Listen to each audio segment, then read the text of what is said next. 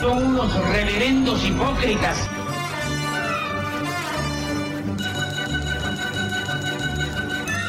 ¿Por qué no suben a la tribuna a responderme si son tan hombrecitos? Tú te puedes reír, tú puedes decir lo que tú quieras, pero tú mientes.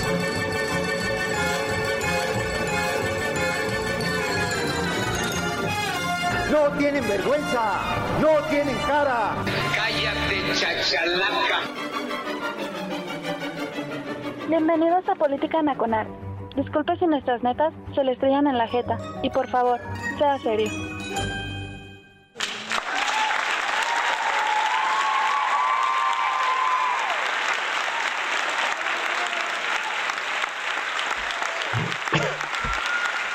Gracias, gracias. Cuánta efusividad.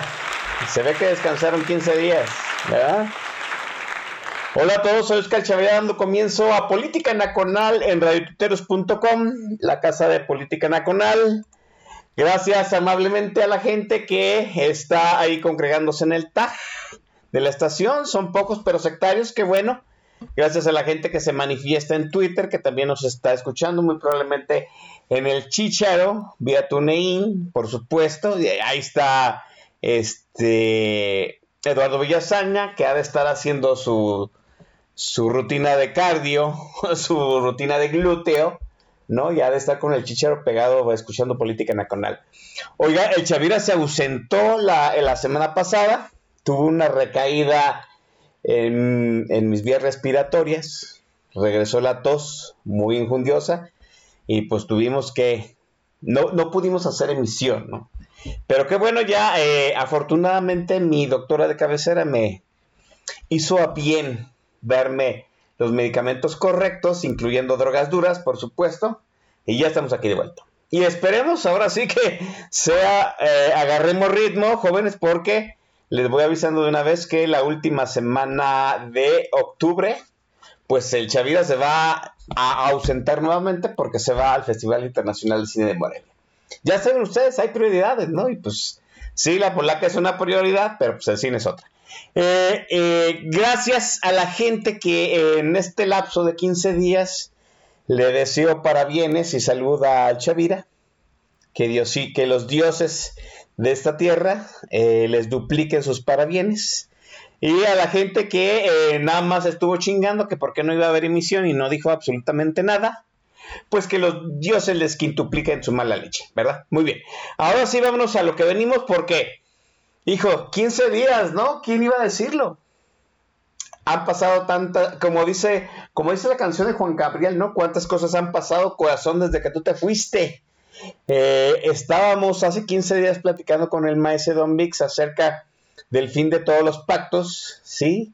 Y que se venía una temporada de traidores, de esos supuestos, asumidos pactos, ¿no? Y pues sí, ¿no? Vayan, han salido, ¿no? Cada cosa, ¿no?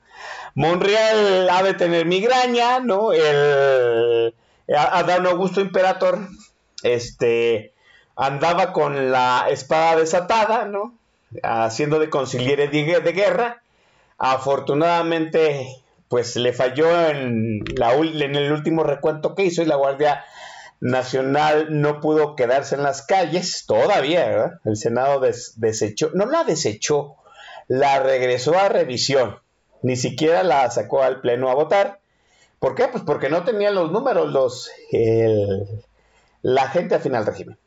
Saltaron traidores por todos lados, sí, ¿no? Este, Monreal ya dijimos hace 15 días que se había abstenido en el Senado cuando eh, la Guardia Nacional había pasado a la Sedena. ¿Por qué? Pues porque puede, ¿no? Él es así como dando un mensaje de yo sí puedo, miren, abstenerme y no me pasa absolutamente nada, porque yo no soy un perro faldero del presidente, o no soy totalmente un perro faldero del presidente. Ya vimos que por ahí un, senador panista pues se volvió morenista y empezaron los dimes y diretes de que Sadán Augusto cuántos va a comprar yo nada más les digo una cosa. ¿no? Son días turbulentos y todavía no se acaban. Viene la votación de la reforma electoral, en donde yo, muchachos, les anticipé, ¿sí? Que, pues, ¿quieren las malas? Sí, les anticipé que la propuesta de Morena y la del PRI iban en el mismo sentido.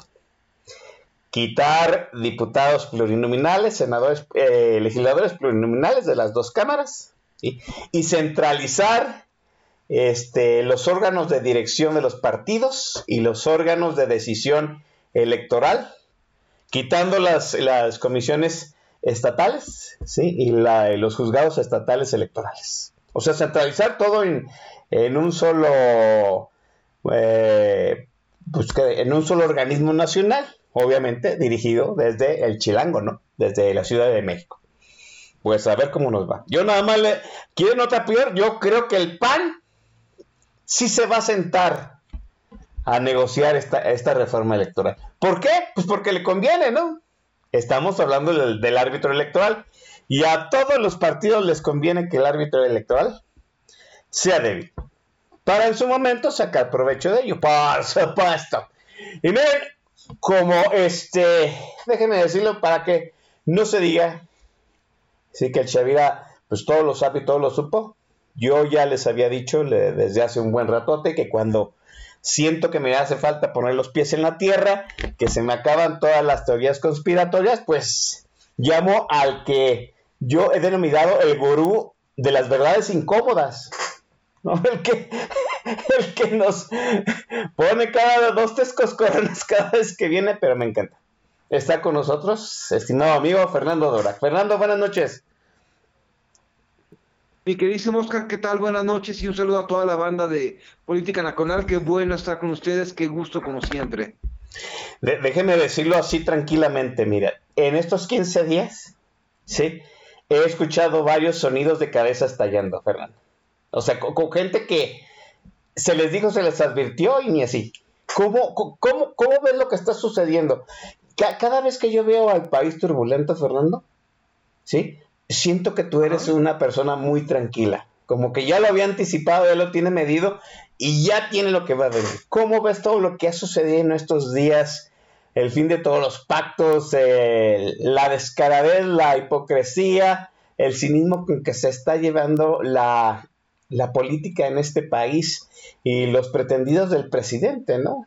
Eh, sobre todo esa situación del, del militarismo de, este, de la seguridad interna del país. Fernando. Bueno, pues, vamos a empezar con el militarismo. En realidad, esto es algo que, es, eh, la decisión que está tomando el presidente es una decisión que iba a tomar cualquier gobierno ahorita. El PRI, el PAN, el, o Morena lo estaría tomando ahorita, y si estuviera Morena en la oposición, el Morena estaría ahorita tirándose al suelo, chillando sobre esa decisión. Y este tema no es tanto de un presidente que sea militarista o no, sí ciertamente López Obrador tiene una visión, no creo que militarista, pero es una visión de su trascendencia histórica. Él se ve que a sí mismo con una estampita de papelería y siempre se ha visto así y naturalmente ve a las Fuerzas Armadas como la forma para eternizar sus reformas.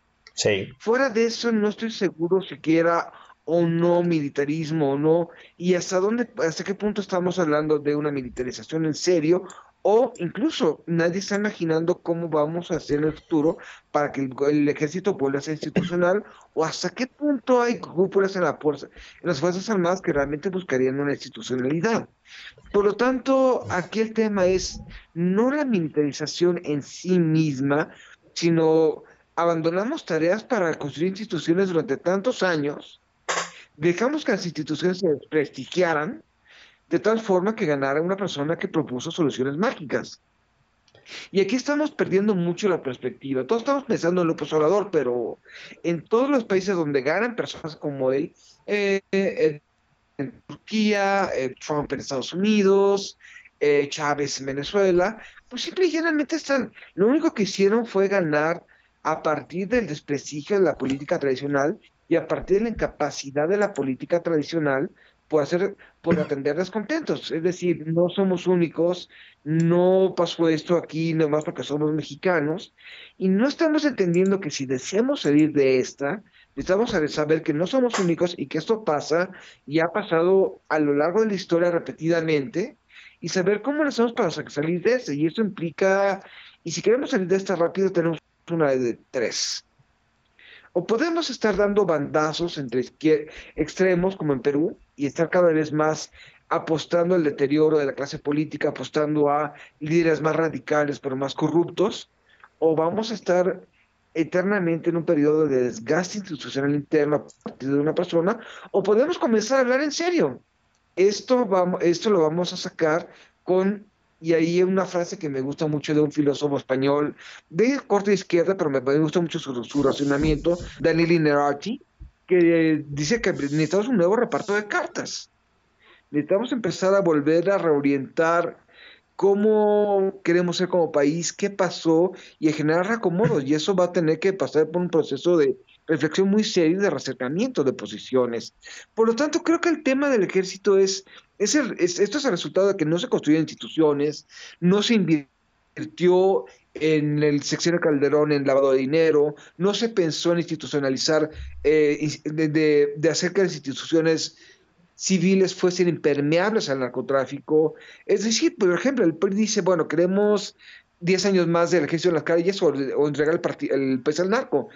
Chavos, ya se entregó el país al narco ya tenemos, eh, hemos tenido casos de gobernadores acusados de narco, encarcelados por narcotráfico, ese no es el debate.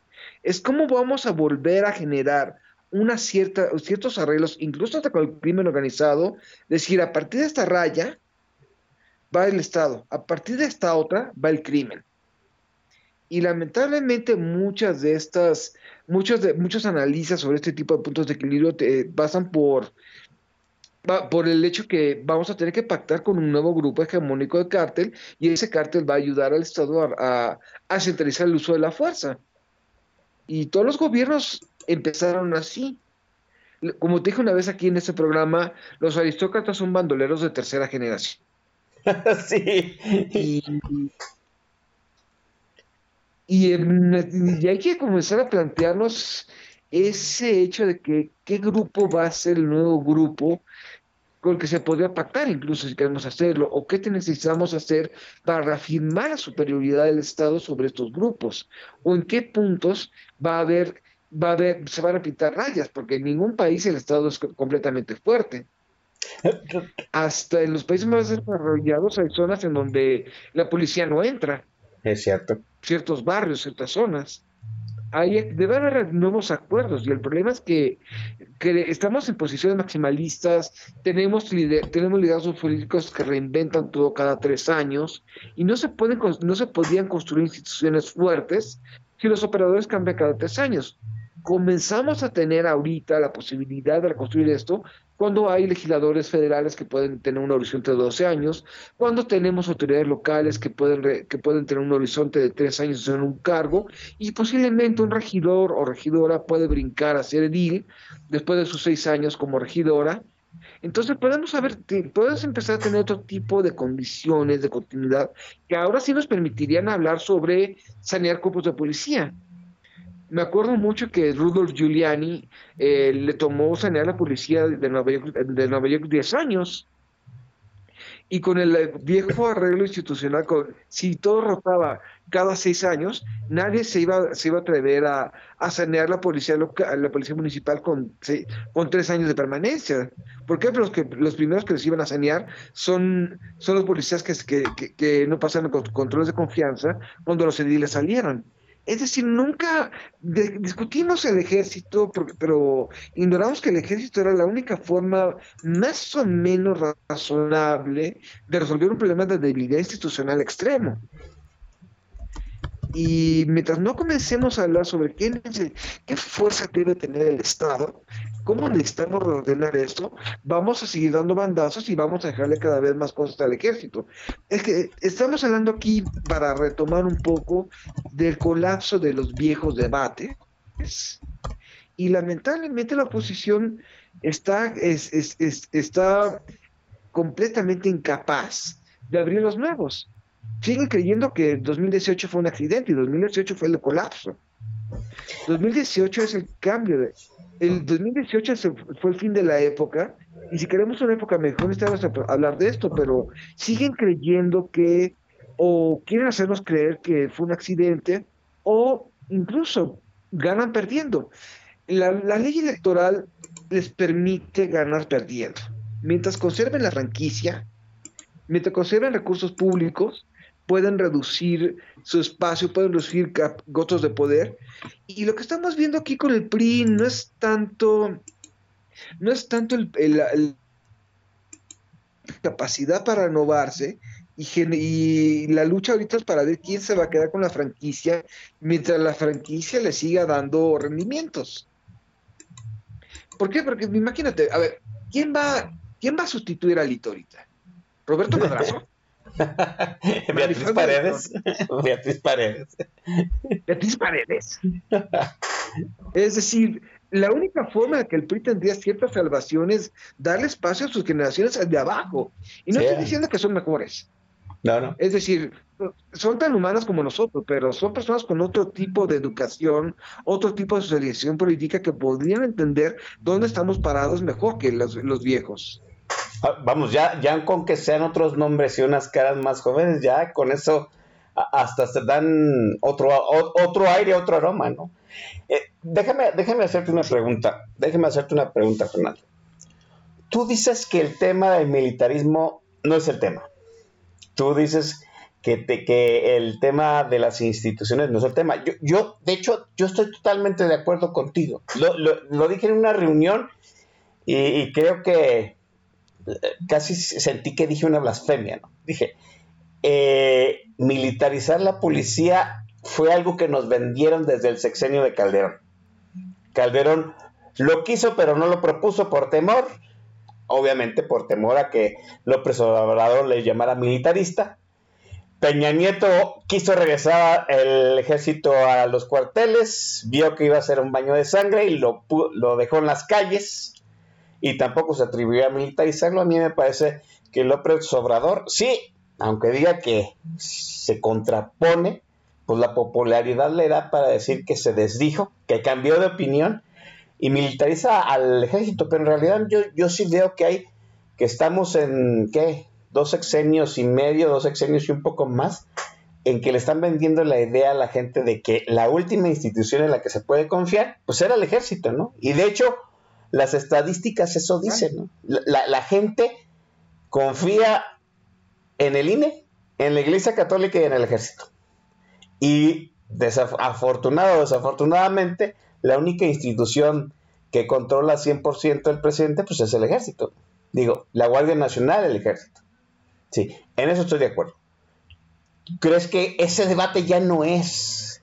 El debate es, como tú dices, ¿qué vamos a hacer ahora después de, para crear canales de contención a todo lo que está sucediendo? Porque, o sea, yo siento como que estamos en un barco y se abre un agujero y lo tapamos con una mano, se abre un agujero por otro lado y lo tapamos con otra mano, y luego con todos los miembros y nos faltan brazos, ¿no? O sea, que quisiéramos ser como estos dioses indios que les, que les brotan brazos de los costados para tapar cada agujero porque hace agua el gobierno, hace agua los partidos, hacen agua los legisladores, hacen agua las, instituciones. Y, híjole, y, yo la verdad siento que ya es abrumador para toda la gente esta situación. ¿no? Yo, yo te puedo decir, francamente, no sé cómo, no sé cómo lo sientes tú. Mucha gente se ha desconectado de la política estos días porque ya es demasiado abrumador lo que sucede en el país, ¿no? Y, y contigo, es decir, vamos a empezar por un paradigma básico. Gane quien gane, si no comenzamos a discutir esto, va a, se va a meter más al ejército. Sí. Aun cuando diga lo contrario en 2024. Y, y lo mismo pasa ahorita también con el tema del, del referéndum que el presidente, la consulta que el presidente dice, dice que va a convocar. Es una consulta que va a tener, ¿qué? 10% de participación máximo. Yo digo que hasta más. López Obrador se ha pasado todos, López Obrador y Alfaro, por cierto, de Saludos a Jalisco, se han pasado con consultas hechizas. Y es una gran, y es una gran estrategia para, para gobernar. López Obrador cuando estuvo en, el gobierno del DF hizo consultas de que considero vinculantes. Nadie habló sobre la necesidad de definir bien estas consultas. Y todavía peor, se dedicaron a desprestigiar más a la democracia representativa. ¿Qué pasa? Año 4. Ya a nadie le importa que las consultas sean patito porque llevamos cuatro años con consulta patito hablar de la legalidad o no de la consulta, de la consulta, cuando incluso la Constitución está permitido, no le importa al presidente y no le importa a nadie en realidad. Y es, ¿por qué? Porque nadie habló, cuando López Obrador estaba haciendo sus consultas, o cuando Alfaro estaba como acá de Tlajomulco haciendo una consulta también igual de patito para, para su revocación, nadie abrió el debate. Y ahorita es demasiado tarde quejarse de que la consulta está mal hecha. Sí, sabemos que está mal hecha, pero lleva cuatro años. Sí. Acabaron, acabaron, en, acabaron este, en, Mexicali con una cervecera por una consulta patito. Ya sabemos muy bien que va a ser consultas patito, pero ¿cuál es la alternativa? Seguirse quejando de consultas patito es amonar el espectáculo y es una incapacidad de, de, de, hacer autocrítica de por qué nunca se habló claramente sobre la democracia participativa y sus riesgos. Entonces, si empezamos con, el, con ese reconocimiento, que pase lo que pase, si no hablamos de estos temas y si no se comienza a permear una alternativa, no van a pasar, em, vamos a seguir así. Y segundo problema, el PRI ciertamente hizo una cosa que debió haber hecho la oposición en su momento, decir, vamos a apoyar al presidente aun cuando está mal, pero vamos a apoyarlo con esto. Si la oposición hubiera hecho esto en 2000, si el PAN hubiera, hubiera dicho que la propuesta de Cedillo de reforma, de reforma eléctrica puede que no esté bien, pero lo vamos a apoyar porque vamos a, porque esto, esto es lo mejor para México, no hubiéramos tenido el PRI que estuviera, que hubiera hablado, que hubiera detenido la reforma energética de 2000 a 2012 hasta que pudo hacerlo. Sí. Es una cosa muy buena, pero segundo problema, si quieres, si quieres presentarte como una alternativa necesitas ser creíble. Y lamentablemente Alito es todo menos creíble. Claro. Y hay algo que todavía no sabemos, no tenemos muy claro sobre la, votación de esta semana de la, sobre la Guardia Nacional. Sabemos muy bien que no le daban los números. Sí. Pero todavía no sabemos de parte de qué integrantes de qué partidos no se los daban. O, si no, vamos, eh, eh, exacto, sí, sí, sí, sí, es cierto. Yo, mucha gente, mucha gente asume que, vamos, los, los números ya no se van a cambiar, que en cierto sentido así se va el, muro de contenciones en el Senado, pero yo digo que nada más están tomando tiempo para, pues esas, esos personajes que no dieron su brazo a torcer esta vez, pues puedan dar, dar su brazo a torcer en la siguiente vez, ¿no? No, te estoy yendo un paso más allá. Quizás muchos de Morena tampoco, quizás a Morena no le dieron números por las, por las presiones de muchos de Morena. Eh, ¿Qué estoy diciendo aquí? Ya hay personas con ambiciones territoriales. En la Cámara de Diputados votó en contra de la de, la reforma de la Constitución una diputada de Morena que se había reelecto, que, era de, que era distrito de mayoría y que se religió. Y eso significa que entre más avance el final del sexenio, va a pasar algo que yo realmente anticipaba va a haber menos colaboración para, hacer, para seguir ciegamente al gobierno, porque se sacan elecciones y hay que distinguirse. Y hay que, y que generar ciertos disensos frente al Ejecutivo. Y quizás, quizás no nos vamos a dar cuenta que los números no cuadran públicamente, pero entre más se acerquen las elecciones, muchas de estas personas que van a querer permanecer van a, van a, van a rebelarse. Como te dije una vez hace, hace unos meses, 41% del grupo parlamentario de Morena se religió de manera inmediata. Con que 50 de esas personas lo hayan pasado mal para reelegirse y han tenido problemas, tienen sentido para irse revelando cada vez más. Y esas rebeliones no van a ser, no van a ser Juan Escuta tirándose al suelo, tirándose al vacío. Van a ser no, no podemos, de pionono. Y eso va a implicar que van a perder de maniobra para esas reformas que necesita el presidente. Ahora, vamos a señalar varias cosas. Es una señal de, poderío del presidente mediático y de presencia que en el cuarto año sigue hablando de reformas constitucionales. Correcto, Cuando ya sí. todo el mundo, todos los otros presidentes ya estarían cerrando el changarro.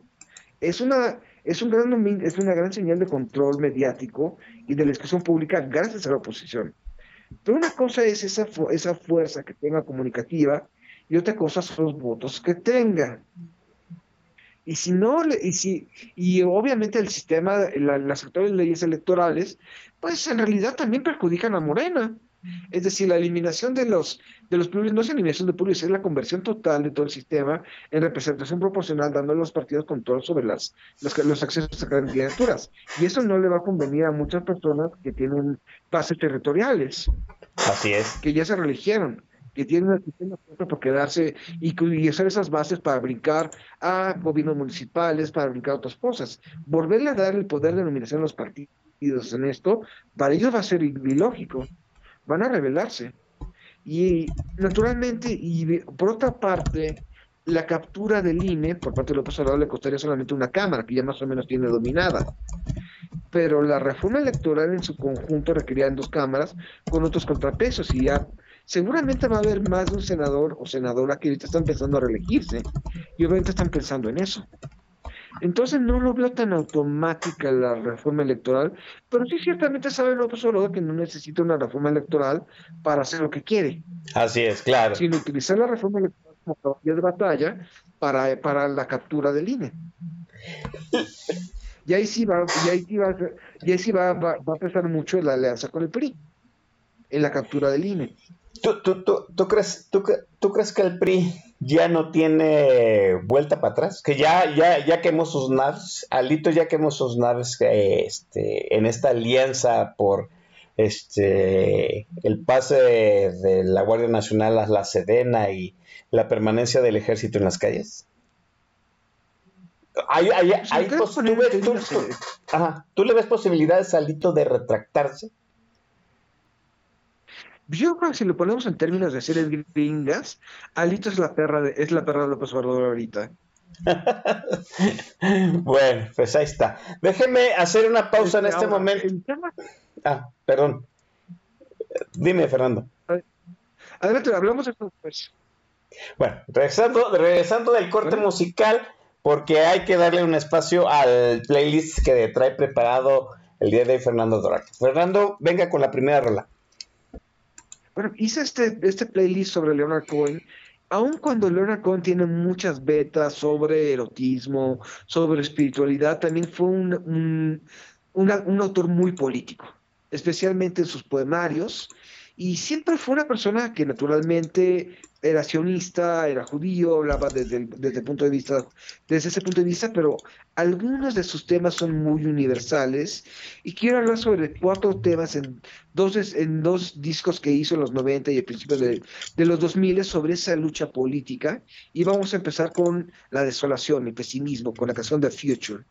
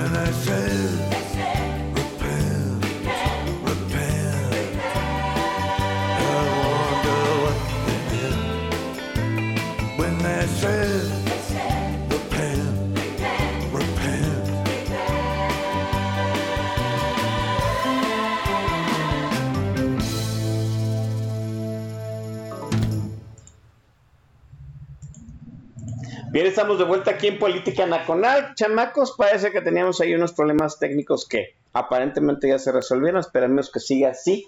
Estamos hablando con Fernando Duorak, pero déjeme darle una repasada a la gente que se está manifestando ahí en el TAC. Está Guzmán 4, Boilercito, el coronel Chorizo, Dritten, el máster El Shah, Javier Santoyo, el presidente del sindicato del TAC Corazcón, Jarocha 76, Chanita, Cisco, Pedro Pablo, Tere Rubio desde la hermana República Popular de Regiolandia. Y aquí se está manifestando en Twitter Yavirac, Boilercito, Eduardo Villasana y el alcalde de la Fienzón. Ah, y Mauricio Sánchez Mesa. Un saludo a todos ellos, eh, a la gente, eh, a los este, dogmáticos de política nacional. Fernando, estábamos hablando acerca de que, como tú bien comentas, número uno, que el debate acerca de la Guardia Nacional está superado. A mí me parece que yo, he visto como un juego de Juan Pirulero, ¿no? Este, dos gobiernos que dijeron, no, pues que se quede el ejército en las calles, con una oposición que dijo, no, estás militarizando el país, y ahora se invierten los papeles. Es muy kafkiano el asunto, ¿no? Ahora López Obrador dice que mejor que opine la gente. Yo, yo ahí sí debo decir una cosa, Sí, independientemente de que si vamos a debatir que sea constitucional o no, yo les digo que sea una encuesta patito, ¿no? Yo les digo que, que esa, este, e-, esa encuesta nacional, pues la gente que quiere que el ejército regrese a los cuarteles ya la perdió. Vuelvo a decir porque eso se le ha vendido a la gente desde hace fácilmente 15 años, ¿no? Y a como está el asunto ahorita, como decía Felipe Calderón, el malévolo doctor que casa haya sido como haya sido, pues no tenemos otra cosa de que echar mano más que del ejército. El problema que yo veo aquí, y lo comentaba, vuelvo a, repetir, en estos días en que andaba desaparecido de la estación, es que yo no veo, son dos cosas en, en la cuestión de la militarización, ¿no? Sí, desde hace 15 años sacamos al ejército a hacer eh, funciones de policía y pues las cuestiones de seguridad no han mejorado. Entonces a mí me parece que pues nos están, estamos eh, aprobando o nos están vendiendo de nuevo una estrategia que ya vimos que no funcionó y ha dejado más muertos año tras año y dos, yo no creo que López Obrador saque al ejército a las calles a hacer lo que hizo en los gobiernos de Peña Nieto y en los gobiernos de Calderón. Yo, yo, con todo el respeto que me merecen las Fuerzas Armadas de este país, siento que López Obrador los saca a hacer las funciones de espantapájaros, a tener presencia, pero sin tener operatividad, sin tener acción. ¿No? Pues ya hemos visto infinidad de videos donde pues este, la delincuencia organizada le pasa por enfrente de, de este, del uniforme a los, a los soldados o a la Guardia Nacional y pues los elementos no hacen nada. Entonces es, a mí me parece una estrategia de espantapájaros pues muy inútil, ¿no? Volvemos a lo mismo. Y, y se ven los números que Jorge Ramos le, le este, tuvo a bien de abofetearle la cara a López Obrador, ¿no? O sea, pues es el sexenio más cruento, ¿no? En números absolutos. Ya las cuestiones relativas, las matemáticas relativas dependen mucho de la narrativa y de la perspectiva desde que se quieran presentar, pero en números absolutos, aquella, aquel conteo de, de los muertos de Calderón, los muertos de Peña, pues los muertos de López Obrador son más. Así de fácil. Vamos a lo segundo, ¿no? Eh, hablábamos acerca de Alito, que pues ahorita es la perra de López Obrador, sí, desafortunada, Alito que se había presentado como eh, pues, el paladín de la oposición oponiéndose a la reforma eléctrica, pues ahora entregó las posaderas para pasar la Guardia Nacional a, a la Sedena y ahora proponer que el ejército se quede en las calles hasta más allá de que termine el sexenio, para decirlo en, términos simples, ¿no? Y pues yo, yo lo dije, ¿no? Pues el, presidente ya sabe dónde jalar para obtener su reforma electoral. Yo estoy de acuerdo contigo, Fernando. El presidente no necesita la reforma electoral. La reforma puede, puede pegarle al Instituto Nacional Electoral mediáticamente como lo ha hecho estos cuatro años y le va a funcionar. O puede definitivamente darle el tiro de gracia al Instituto Nacional Electoral legalmente con una reforma electoral. Tú dices que no estás tan seguro que le cuadren los números al presidente. Yo no estaría tan, tan, tan consciente. Yo sí, yo, en mi perspectiva de futuros, yo, perdón que lo diga, yo veo sentándose a, a Morena, PAN y PRD a debatir cómo van a construir un nuevo Frankenstein electoral. Y de ahí van a salir los números. Creo, que creo que es la reforma más seductora para todos los partidos en donde se pueden sentar y decir, no, pues sí tuvimos diálogo entre todos. ¿Cómo ves este punto?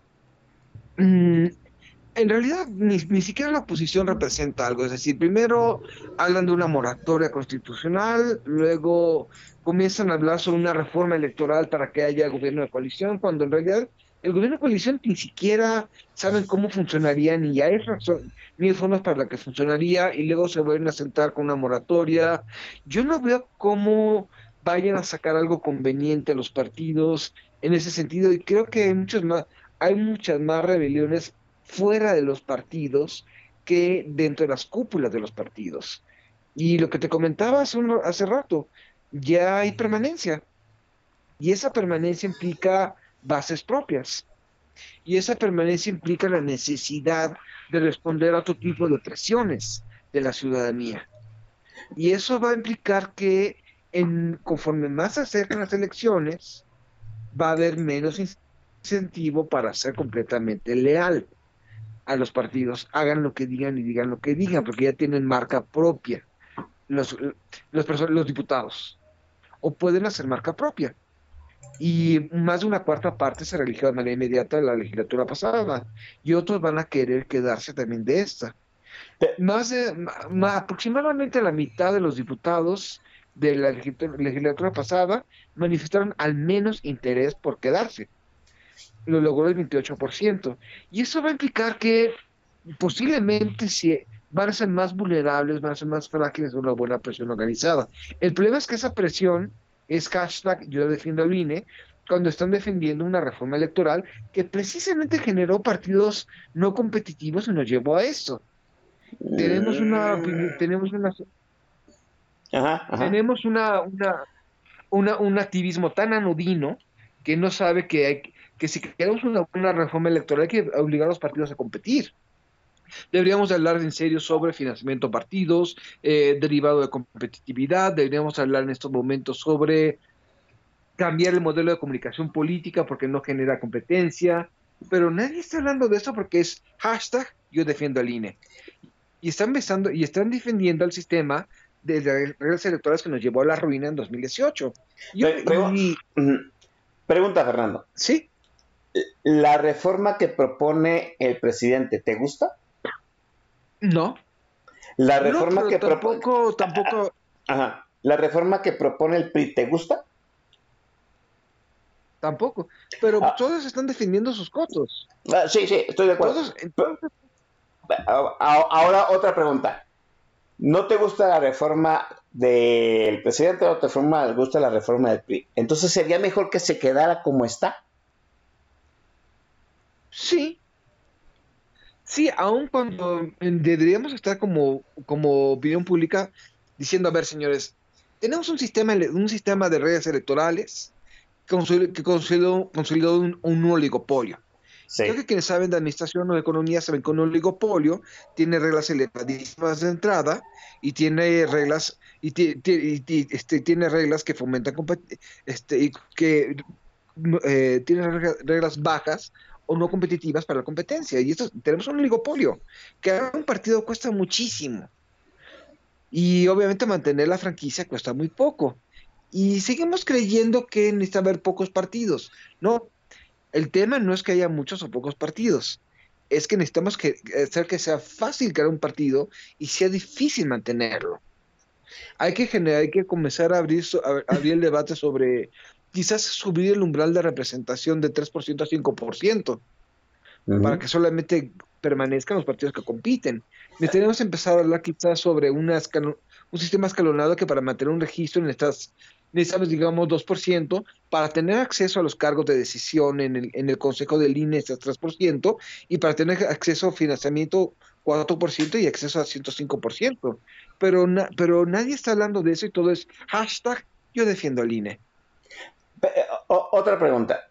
Este, tú, tú comentas que en el, en, cuando se presenta esta reforma, este, muchos, varios de los legisladores que ya sienten que le deben su puesto no tanto a la, a la, a la cúpula partidista o a la dirigencia partidista o al presidente en su caso, van a sentir este, que le deben su puesto a la gente. ¿Tú, crees que el... No, no, no tanto, ¿a no quién- tanto a- la gente. a- a- bueno, ¿a qué, a, qué, Yo- a, a qué estímulo tú crees que es- este, este legislador, que en cierto sentido nada más necesita una patada para revelársele al poder central de su partido, ¿a qué estímulo crees que respondería?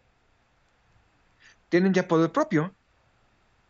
Es decir, ya saben muy bien que trabajando un poco más, tienen una marca personal que puede ser más fuerte que el partido en algunos casos.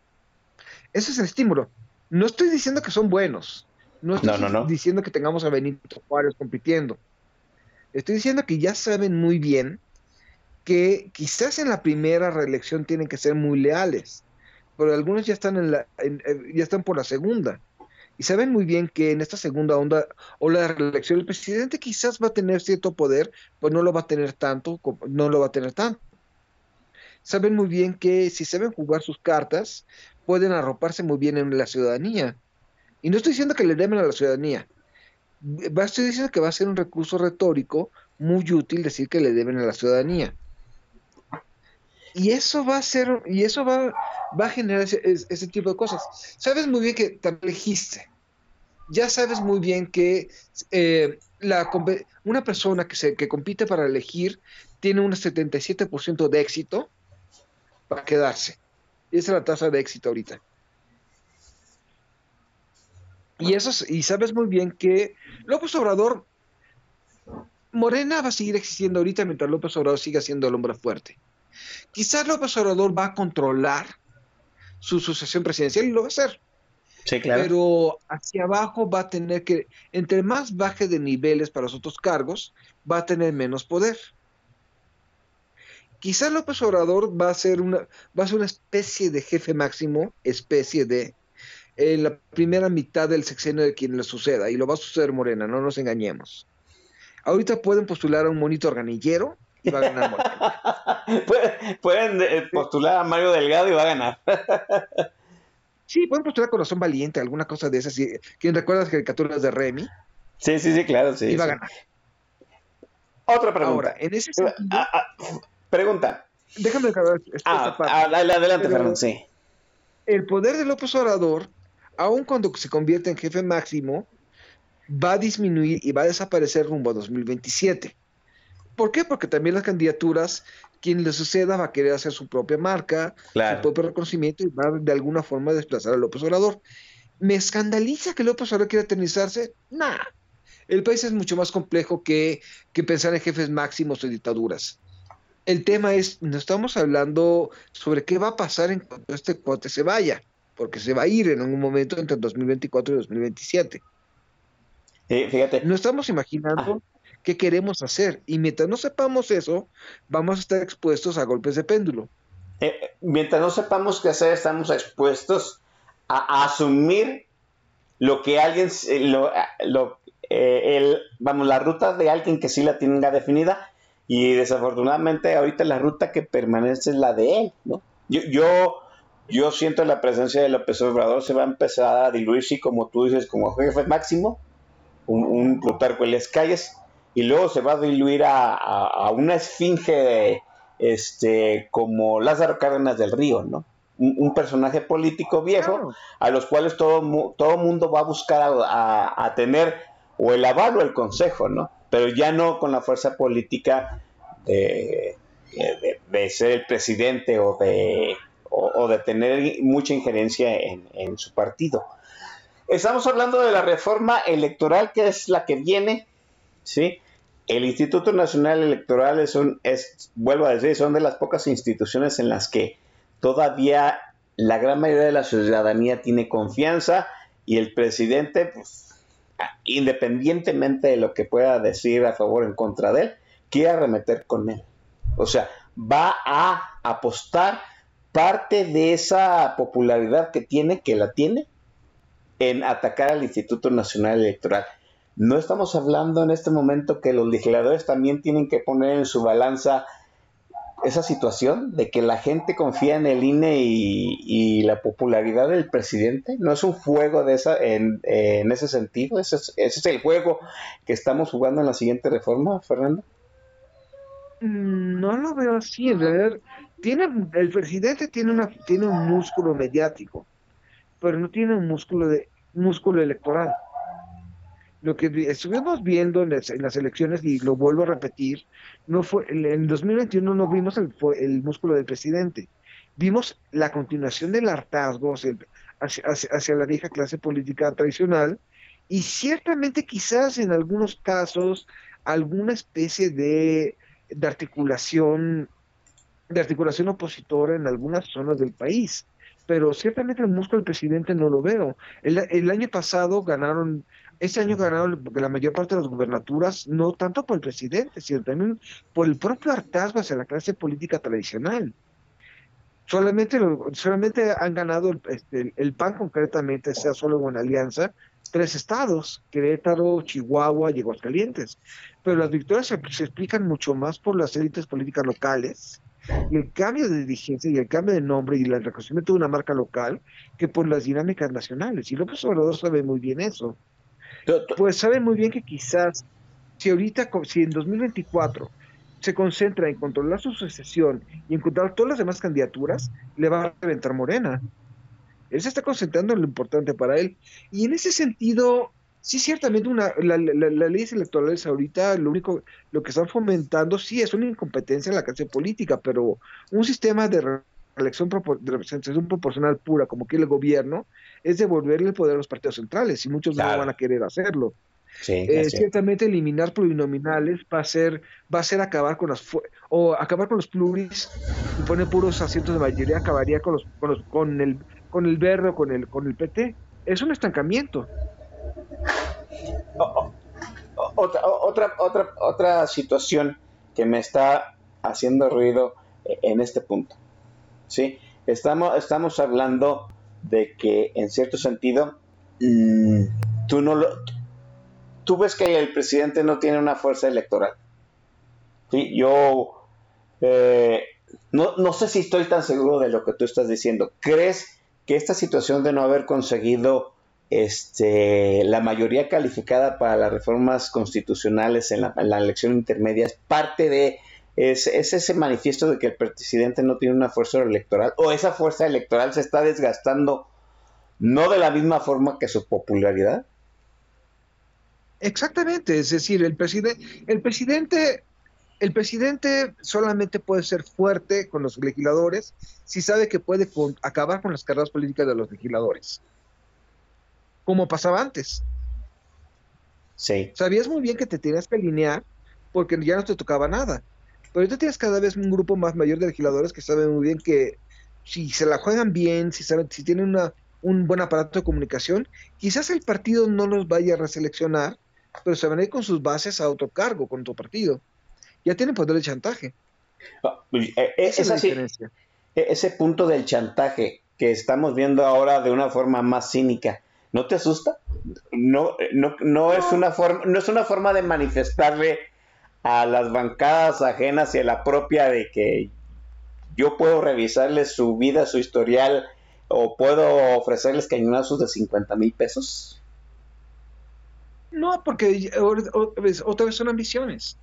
Tienes una base. Ahora, ¿cuál es el problema aquí? Que tenemos una clase política altamente vulnerable, especialmente la oposición.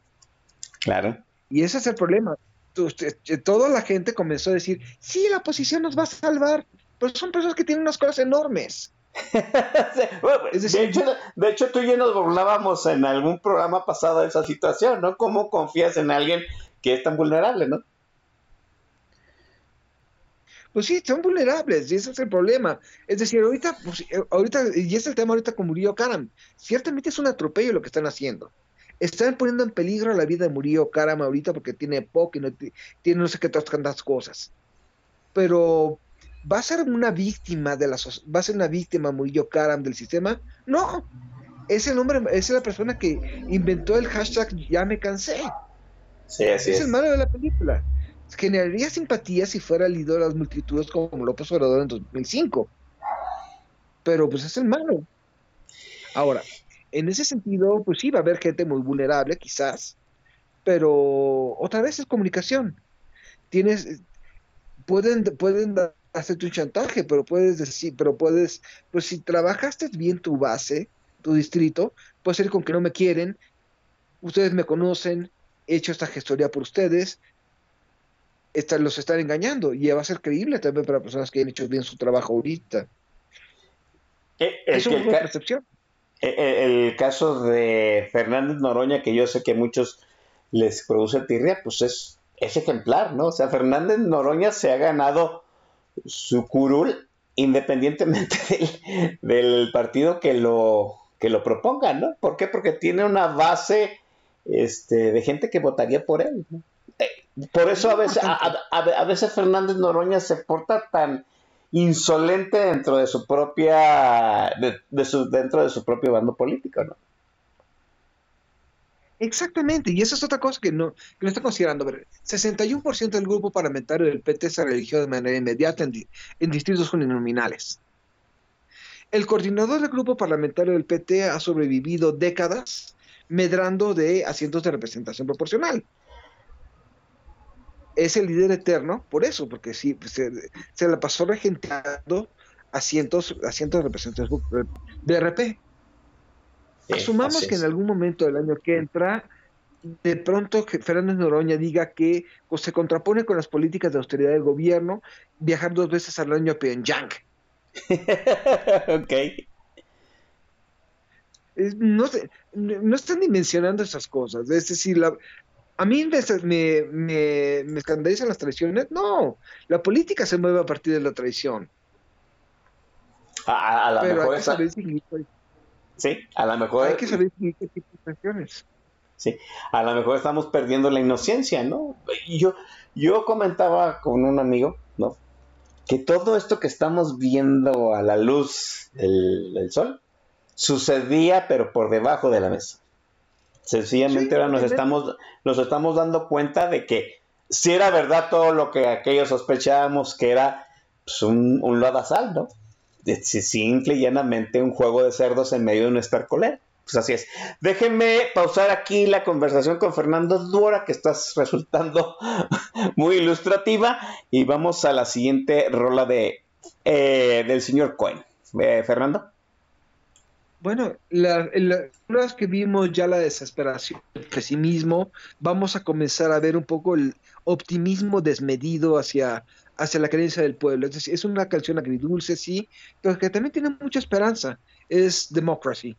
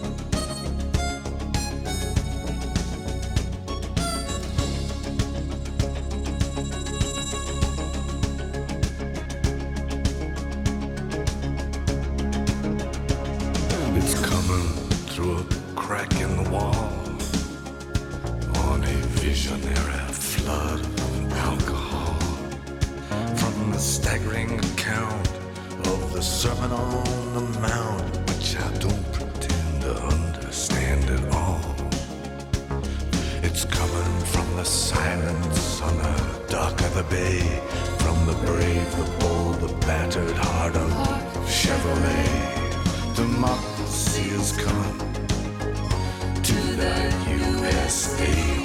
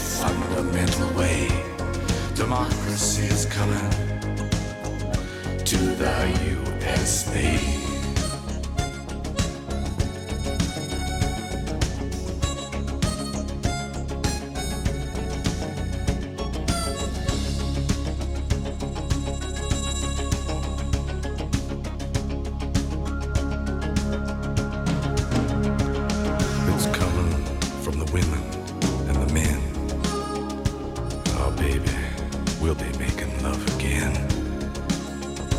We'll be going down so deep, the river's gonna weep, and the mountain's gonna shout, Amen. It's coming like the tidal flood beneath the lunar sway, imperial, mysterious, and amorous ray. Democracy is coming to the USA.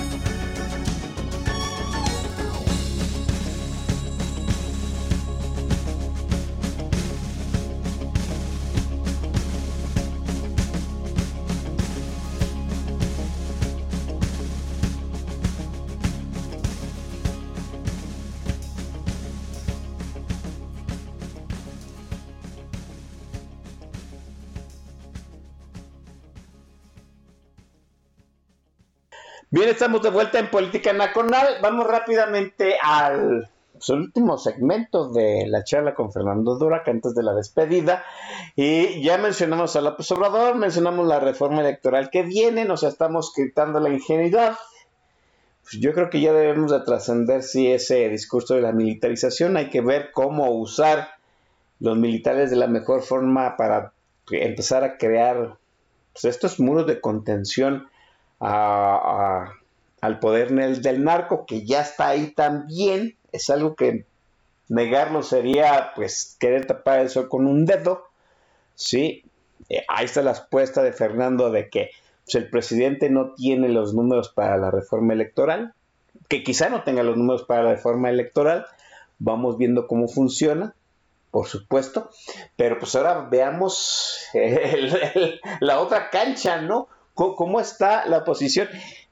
¿Cómo sientes tú esta ruptura de Alito con el PRD y con el PAN? Yo sé que tú tampoco creíste que la alianza fuera a durar mucho y en cierto sentido que tuviera la cohesión que muchos pensaban o asumían que iba a tener, pero ¿cómo ves esta situación de la alianza?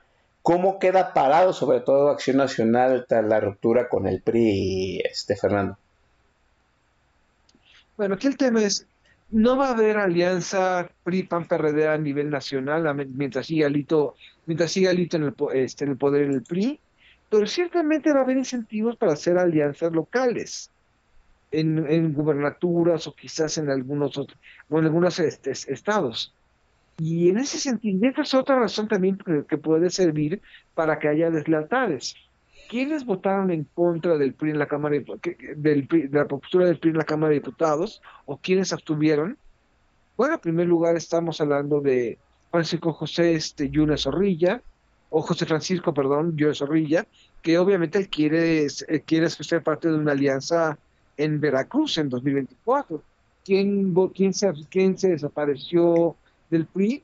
Bueno, pues Ana Lilia, este, ¿cómo se llama? Este, esta diputada este del se me va a hacer olvido siempre una este una diputada que quiere que quiere ser parte encabezar la alianza en el Estado de México el año que entra es decir si los si los partidos políticos ya no sirven de gran cosa a nivel federal las agendas locales van a van a empezar más en este tipo de integraciones.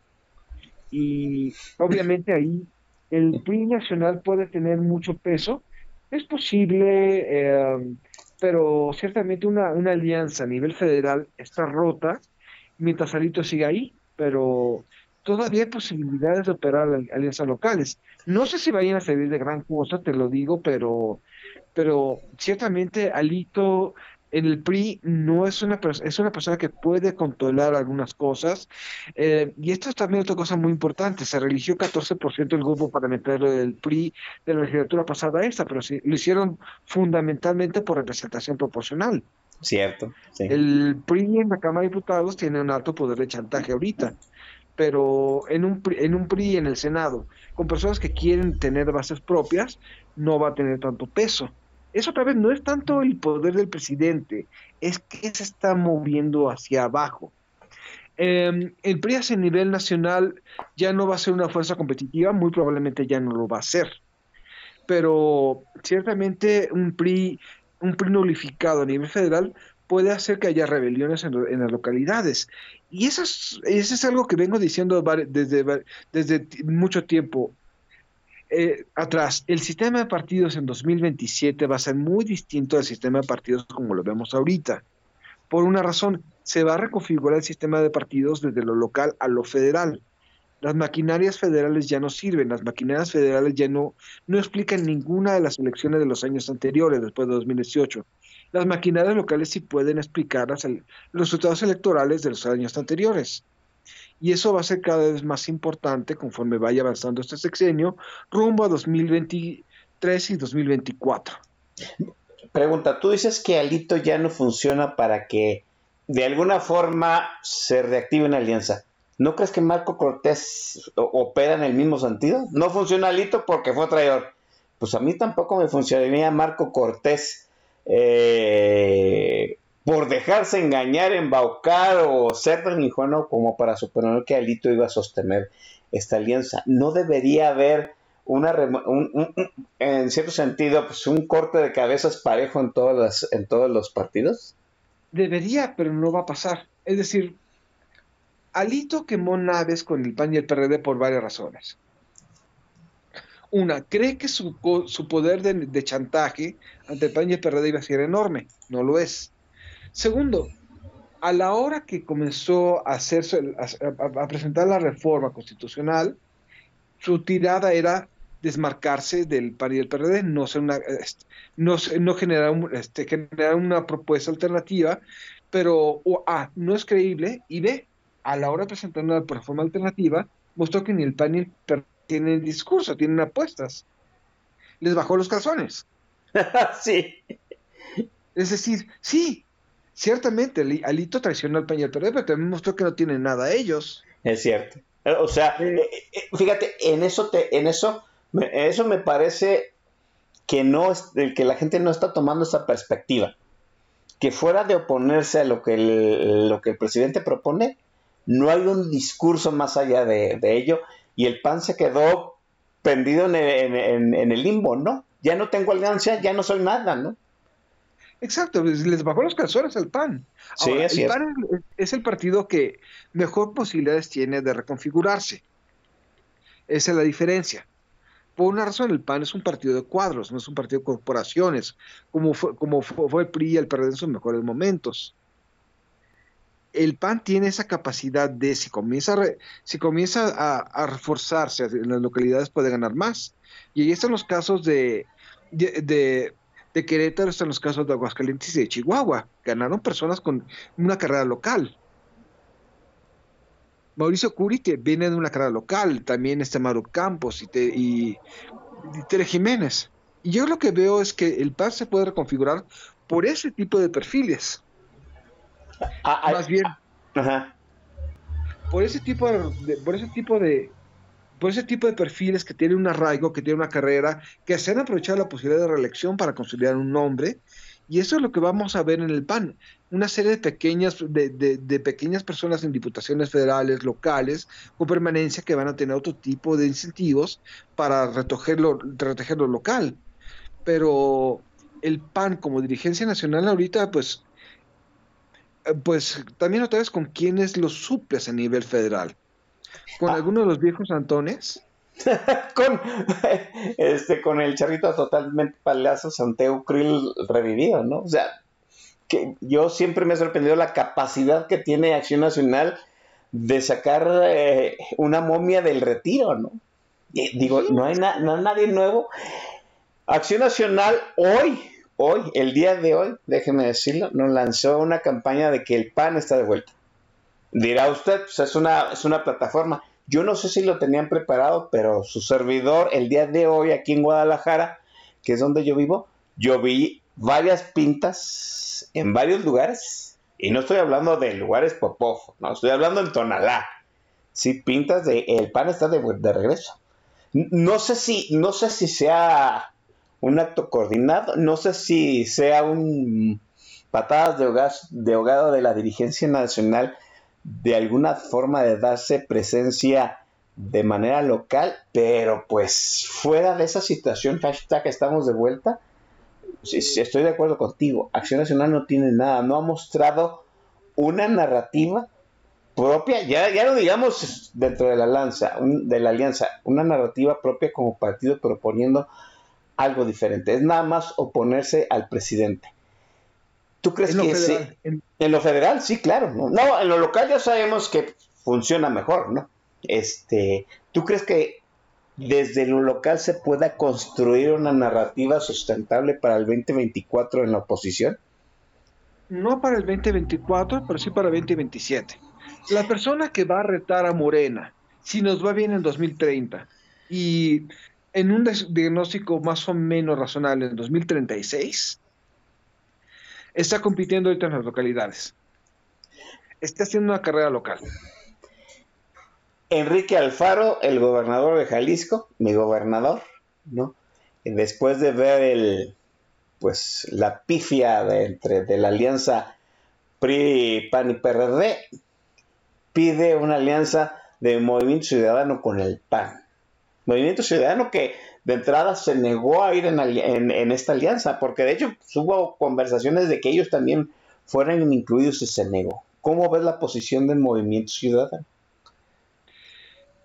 Movimiento, obviamente, pues, Enrique Alfaro está buscando una alianza siendo él el, el candidato.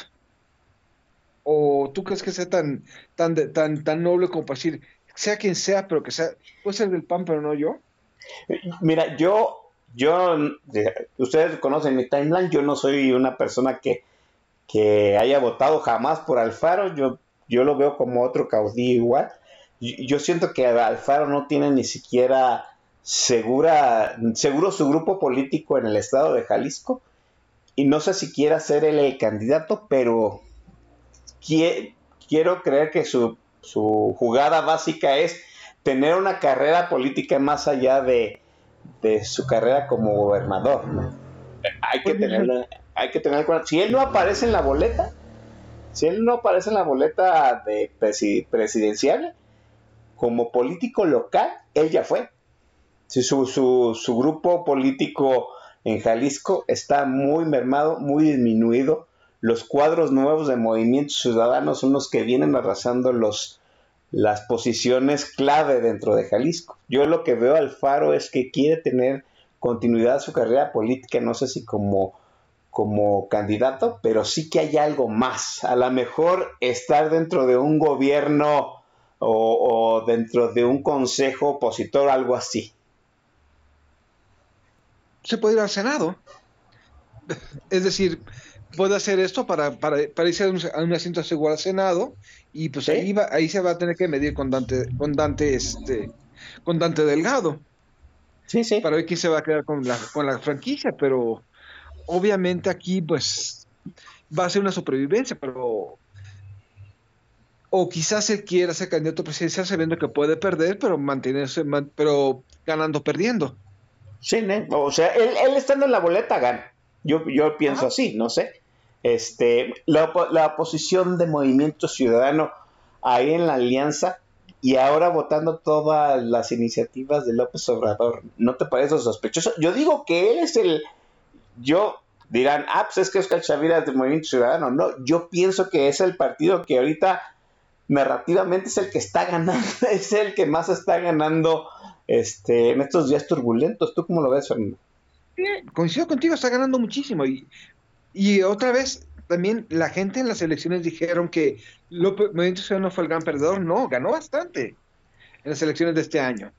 Ganó bastante, ganó, ganó umbrales de representación, está consolidando varios grupos parlamentarios en los congresos locales, en varios estados está ganando el registro, que no lo tenía, pero otra vez, el Movimiento Ciudadano nunca tuvo este año intención de ganar gubernatura alguna. Si lo vamos a ver desde ese punto de vista, nos estamos engañando. Ahora, el uh -huh. Movimiento Ciudadano tiene una cosa que es muy interesante. Sabe muy bien que el futuro del sistema de partidos va a ser hacia la descentralización. El sistema de partidos que vamos a ver después de 2027 no van a ser partidos nacionales, van a ser coaliciones de partidos locales que van a pactar a través de procesos más complejos que ahorita agendas nacionales. Y eso lo sabe muy bien Movimiento Ciudadano. La estrategia de comunicación política de, de Movimiento Ciudadano el año pasado fue completamente diferenciada en, en cada uno de los estados. Sí, la campaña de Movimiento Chilango en la Ciudad de México no lo hubieran podido hacer en el Bajío. No. La campaña, eh, la capacidad de Movimiento Ciudadano para seleccionar cuadros competitivos se, se, enfocó a, estados en donde podían crecer bastante. Eliseo Fernández Montúfar en Campeche, por ejemplo, pero en otros agarraron, agarraron candidatos independientes más o menos débiles, como el Caballo Lozoya en, en Chihuahua. Es decir, sabe muy bien esa estrategia, sabe muy bien que hay que consolidar. Y no está apostando por ganar la elección federal, está apostando por ganar terreno en lo local. Y es el partido que mejor sabe, le, que mejor sabe leer símbolos. Hay una, hay un spot, por ejemplo, del, del año pasado de Movimiento Ciudadano, en donde fueron apareciendo este Clemente Castañeda, este, todos los líderes del, del, del partido, con playeras de diferentes colores, pero con el águila de Movimiento Ciudadano y el águila con diferentes diseños. Oh, sí lo vi, sí, Esa sí. es una liga es una joya de, de, de- de asimilación de patrones de cultura pop, es una liga de superhéroes. Sí, así es. Sí. Y esas cosas no se están leyendo y todo el mundo dice, no, Movimiento Ciudadano son esquiroles. No, saben más, sa- saben hacia dónde van las cosas mucho mejor que los partidos tradicionales. Ahora, mi pregunta es, eh, y eso es algo que no es muy atractivo quizá para jóvenes, que para, para acabarse de ir, pueden tener el 3%, pueden conquistar el 10%, pero quizás no tienen la fuerza para conquistar el 40% que requiera para ganar gubernaturas. Exacto. Eh, ese es el tema, es decir, si están consolidando presencias locales, si están ganando un, 10 un- de un 5 a un 10%, pero no sé si eso les da para generar en todos los estados un 40%, un 50%, y ciertamente no les alcanza para hacer un 30% a nivel federal. Y, y también hay que decir que la estrategia que ha seguido Movimiento Ciudadano hasta ahorita es a larguísimo plazo. O sea, necesitas, necesitas por lo menos dos, tres generaciones de políticos que sostengan los triunfos electorales que has conseguido en este momento, ¿no? Por ejemplo, por decirlo algo rápidamente, Jalisco ya va a la segunda de generación de políticos del Movimiento Ciudadano. Yo por eso digo, los alfaristas ya fueron, ¿no? Ahorita ya el siguiente grupo de Pablo Lemos, que es ahorita el alcalde de Guadalajara, pues es el futuro del Movimiento Ciudadano en Jalisco. Pero Pablo Lemos tarde o temprano se va a ir, no va a llegar al 2030, ¿no? Vas a necesitar una tercera generación de políticos. Eso también es, es, es algo difícil de, de, de sostener. Exactamente. Y ese, es, y ese es un tema muy importante, es decir, sí, está jugando las cosas, sabe muy bien hacia dónde va a ir el sistema de partidos. Tengo muchas dudas sobre si tenga la capacidad para consolidarse como una opción ah, nacional. Estos días, estos días turbulentos, vuelvo a decir, yo me he sentido, Oscar Chavira particularmente, como esa imagen que les di, caricaturesca si ustedes quieren, de yo tratando de que me salgan brazos de los costados y tapando fugas del barco que es México por, este, por donde salgan, ¿no? Tú, Fernando, ¿dónde crees que el ciudadano debe de poner ahorita su interés y su presión como votante? Lo local. Es decir, lo federal, lo federal lo domina López Obrador ahorita. La agenda es qué representan en causas, qué representan con temas. Y aquí el tema es por qué habría que, que considerar al INE, por ejemplo. Porque a mí tenemos un sistema, el, el INE lamentablemente se desvirtuó en algún momento entre 2007 y 2013. Eh, tenemos un sistema que no, que en realidad sobre regulado, que está hecho para no generar competencia, pero ciertamente aquí la, crítica debería ser, ok, ¿por qué se debe rescatar un INE? Porque más o menos tiene un sistema que permite una, una certidumbre en cuanto a elecciones, no certidumbre sobre el resultado. Habría que hablar sobre, bueno, con todos los defectos, yo no diría defiendo a línea críticamente, pero yo defiendo un sistema en donde, un sistema en donde sepamos muy bien que las elecciones se van a conducir de una forma y no sepamos los resultados, porque venimos de un sistema en donde no se sabía cómo se iban a realizar las campañas, pero sí sabíamos los resultados. Hay que comenzar a defender ese tipo de cosas y obviamente comenzar a ser muy críticos con todos los, con todos los, con, con todos los que nos representan. Una cosa es votar por lo que sea menos morena y otra cosa es saber, saber por qué votar. Aquí en la Ciudad de México se acaban eligiendo a Cuadri, Sí. a Margarita, a Jorge Triana. ¿Qué representan ellos? Aparte que, de que trolean muy lindo al gobierno un día sí y el otro también. Y es comenzar a exigirles que representen causas, no que le hable, no, no que crean que pueden hacer una carrera política exitosa eh, solamente hablando a, a su propia tribuna. Porque todos ellos, todas las personas que ahorita, que ahorita tienen muchos de ustedes como ídolos, solamente les están hablando a ustedes. Sí. No están hablándole a, a los, a, a los indecisos. no están hablándole a los moderados de Morena. Y mientras no haya una voz que hable a esos grises, las posiciones radicales se van a afianzar. Y en ese, y en ese entorno, ¿quién gana? Gana Morena. Así es. A ver, y ese es un tema muy importante. Existe lo que se llama en psicología la falacia de la inversión hundida. ¿Por qué, usted- por qué la amiga nunca se da cuenta con- por más que le dicen amiga, date cuenta? A ver, venga. Es una cosa muy sencilla. Y esa es la misma lógica de Morena. Porque la amiga cree que, el- que- cree que la pareja va a cambiar un día. O cree que hayan estado tanto tiempo en la relación que mejor se casan. Porque va a cambiar cuando se casen. Y ese es el mismo razonamiento con Morena. A ver, sí nos fue muy mal con el presidente, pero tiene buenas intenciones. Sí nos fue muy mal en este sexenio, pero el que siga va a ser mejor. Y así gobernó el PRI. Es la falacia de la inversión hundida. Eh, sí. Y la, la falacia de la inversión hundida va a llevar al triunfo de Morena en 2024. Cuando comenzó a haber alternativas es porque había cuando alternancias es porque las alternativas eran atractivas. Sí, así es. Y todo mundo y todo mundo y todos ustedes y, to- y toda la gente está creyendo que, que un grupo de personas que le hablan a las gradas van a ser alternativa. Pues ahí está. Eh, vamos a la última canción de el playlist de Fernando Roth y regresamos para despedir el programa. Fernando, Bueno, pues este, la siguiente es, de, una vez pasado por la, por la desesperación, la esperanza, en el mismo disco The Future en el 92, 92 está una, una, una canción que es de mis favoritas de Cohen, se llama Anthem o Himno. Y aquí una cosa muy importante, a pesar de que todo está fisurado, todo está roto, a partir de esas fisuras puede entrar la luz.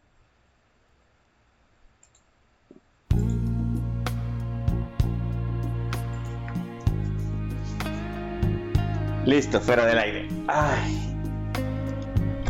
The birds they sang at the break of day. Start again. I heard them say, Don't dwell on what has passed away or what is yet to be.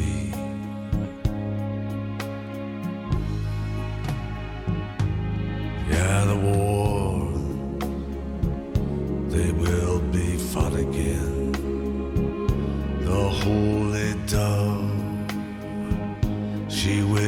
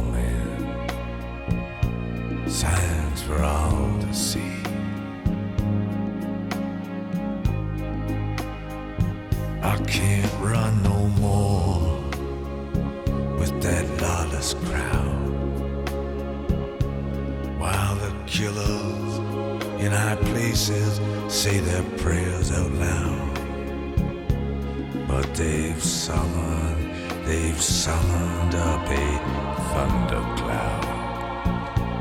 They're gonna hear from me.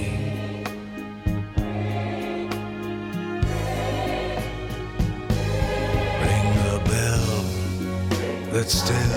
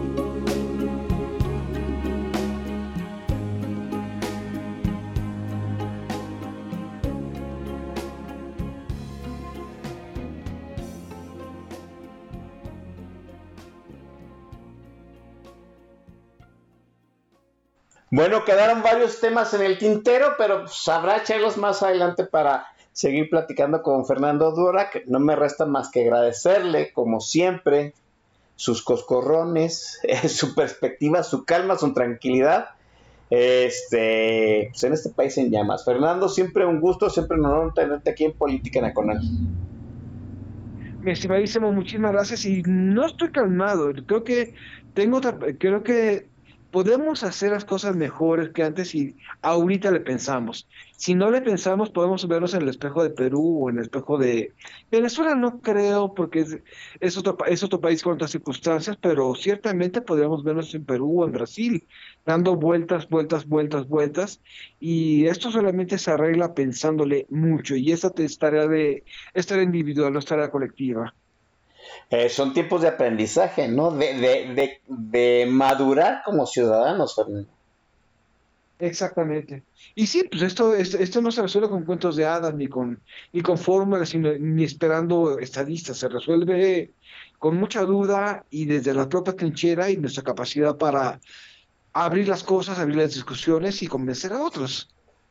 Así está, hay que empezar a, a pensar más allá de, lo que hemos hecho, definitivamente. Eh, eh, yo nada más les dejo esta reflexión, estamos, eh, es, sí nos desesperan mucho los jóvenes que no se interesan en la política, pero, hombre, caray, y se los digo como miembro de esa generación que ya pasó de los 40, estamos aplicando métodos que nos funcionaron hace 20 años que ya no funcionan en este momento. Eso de, eso de votar por colores, Dios. Nos vamos, jóvenes. Nos estaremos escuchando ahora sí la semana que entra. Ya el Chavira se siente mejor. Vuelvo a repetir que de aquí hasta la última semana de octubre esperemos que no nos suceda nada más. La semana que entra seguimos en la charla, reflexión de estos días turbulentos. Cuídense muchos, muchachos, ¿no? Mucho cuidado. Tengan ahí en sus celulares pues cualquier aplicación de alarma sísmica y que los dioses de esta tierra me los cuiden. ¡Vámonos!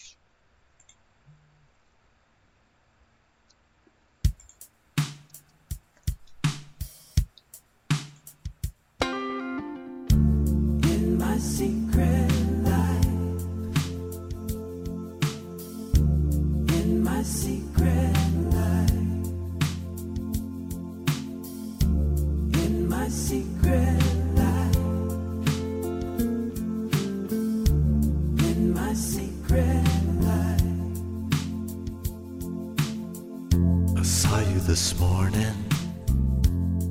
You were moving so fast.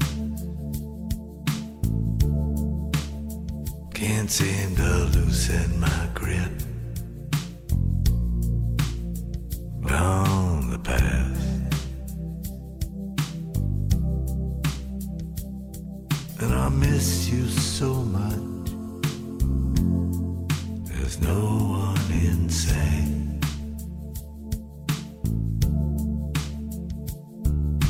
still